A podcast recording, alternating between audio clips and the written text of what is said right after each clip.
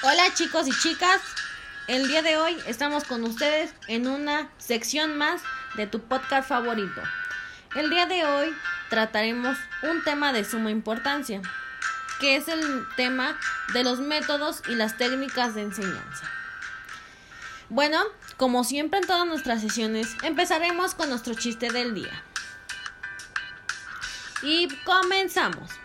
Jaimito le pregunta a la maestra, Maestra, ¿usted me castigaría por algo que yo no hice? Y la maestra, sorprendida, le contesta, Claro que no, Jaimito. Yo no te castigaría por algo que tú no hiciste. Y Jaimito, ay, Miss, qué bueno, dice, porque no hice la tarea. Comenzamos con nuestro primer tema, que es la mesa redonda.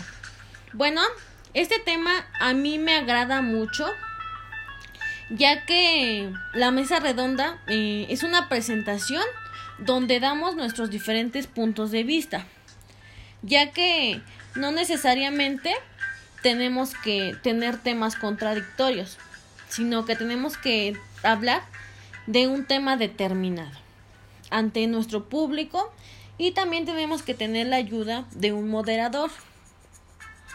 Unas características que son muy importantes de la mesa redonda es que tenemos que exponer y tratar nuestros diferentes puntos de vista.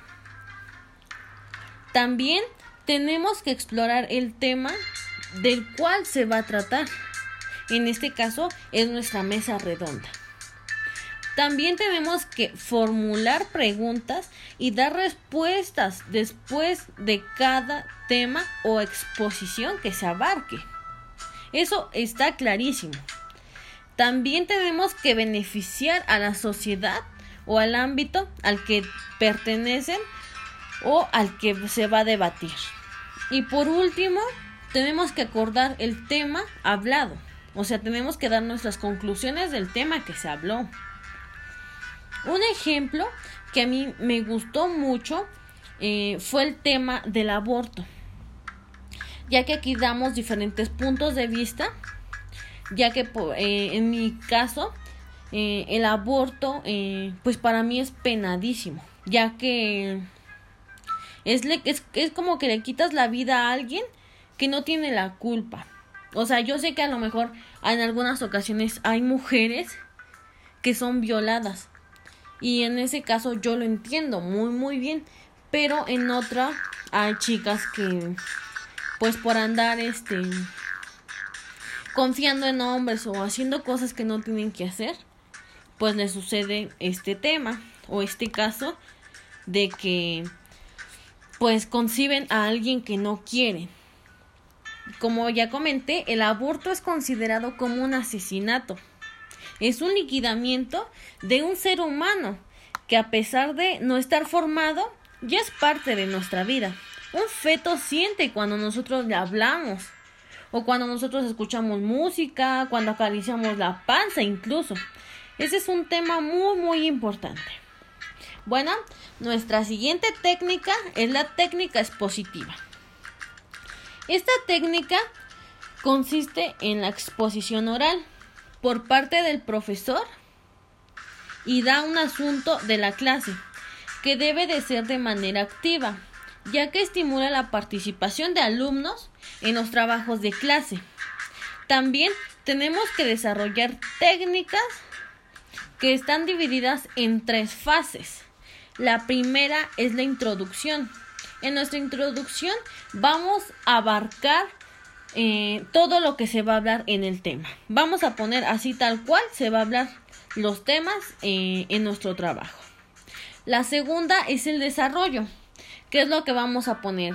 Eh, por ejemplo, nuestro tema de, de aborto. Vamos a hablar todo acerca del aborto. Y por último es la conclusión, donde vamos a poner nuestro punto de vista o nuestra nuestras ideas que nosotros concluimos para este tema. Bueno, eh, una característica que es muy importante de esta técnica es que requiere de motivación para atraer la atención de los alumnos. Tenemos que realizar esta característica con los alumnos. Debemos de realizar eh, las técnicas con los alumnos ya que esto ayuda a que los alumnos tengan un mejor desenvolvimiento del autodominio y de la disciplina. También tenemos que trabajar el razonamiento y el lenguaje. Eh, tenemos que ser críticos y usar un tono de voz adecuado con los alumnos. Eh, no debemos de hablarles con malas palabras ni mucho menos. Tenemos que usar un tono de voz, de voz que sea adecuado para los chicos. Y también no tenemos que exponer más de lo necesario. O sea, se va a hablar de un tema en conclusión, pero es lo que lo más importante, no tenemos que hablar de más. Eh, un ejemplo es, en el grupo de tercero de secundaria, en la materia de cívica y ética, eh, una maestra les dará a conocer el tema de la violencia por medio de diapositivas en donde van a realizar una exposición oral vamos a dar a conocer lo más importante y las características del tema. Una vez hecho, eh, se debe de dividir en dos partes el grupo para realizar un debate con lo visto en clase, eh, donde ellos van a participar eh, siendo críticos para así determinar si están en contra o a favor y así podamos conocer los aprendizajes que han obtenido los alumnos durante las clases. Si tienen el autodominio, si tienen la disciplina o el razonamiento para los aprendizajes. Bueno, otra técnica muy muy importante es la técnica de diálogo. Esta técnica eh, es mi favorita, ya que en esta técnica hablamos sobre la forma de, interrogatorio, eh, la cual nos consiste en exigir los conocimientos. Es donde el profesor puede llegar a comprender más a los alumnos. Y así los puede orientar mejor a descubrir en ellos las dificultades o las limitaciones que tienen.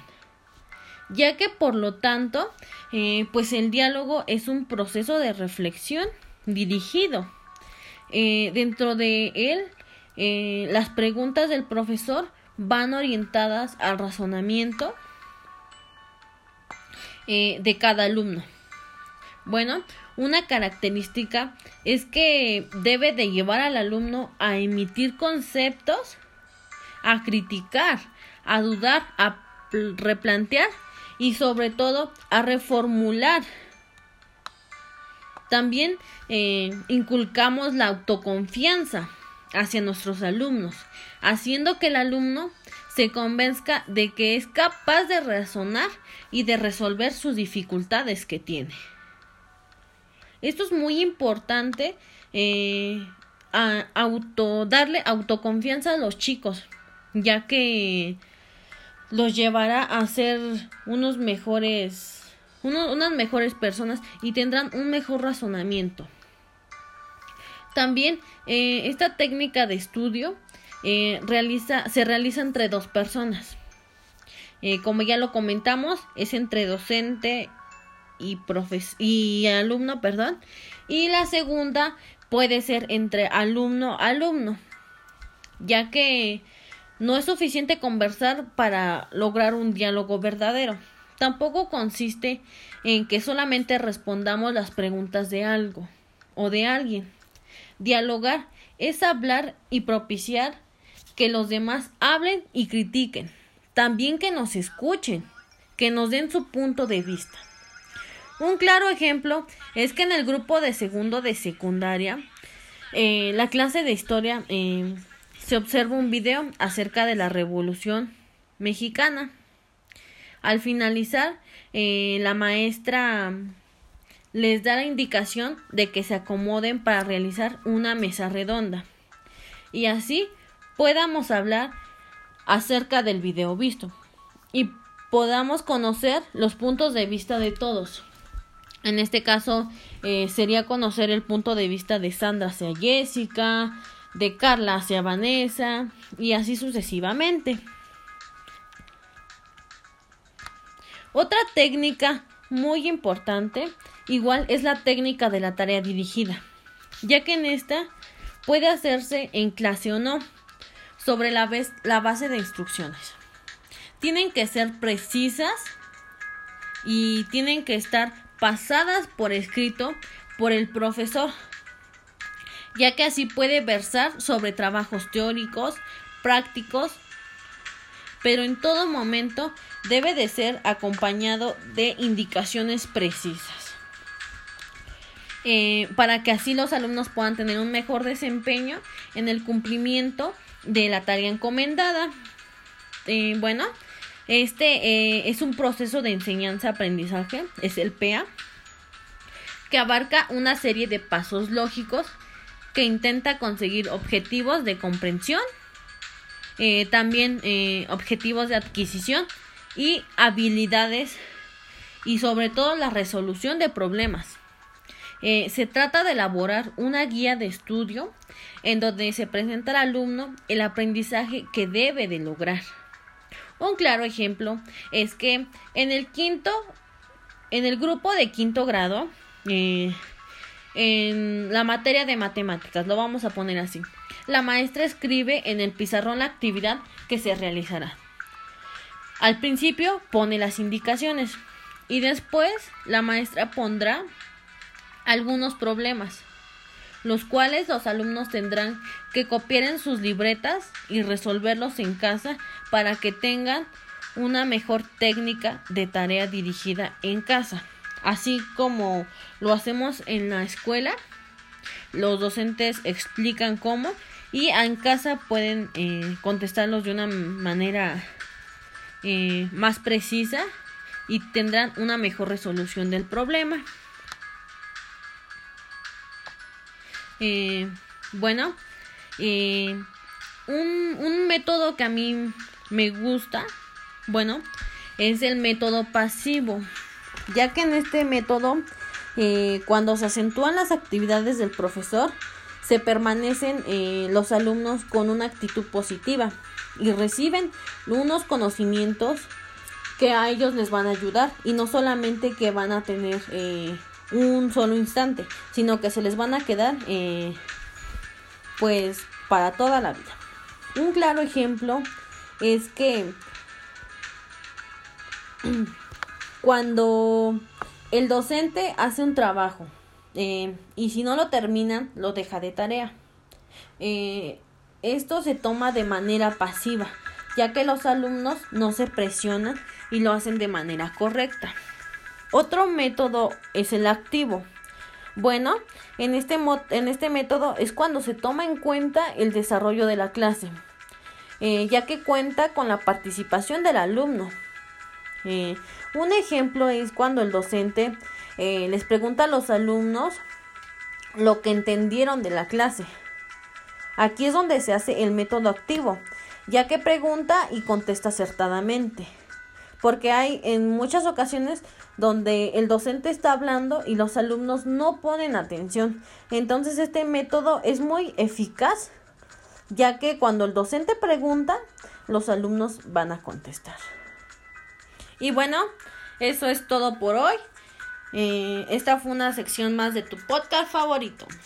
Nos vemos en la próxima. Hasta luego. Manden sus comentarios de lo que les pareció. Y esperamos más preguntitas. Chao.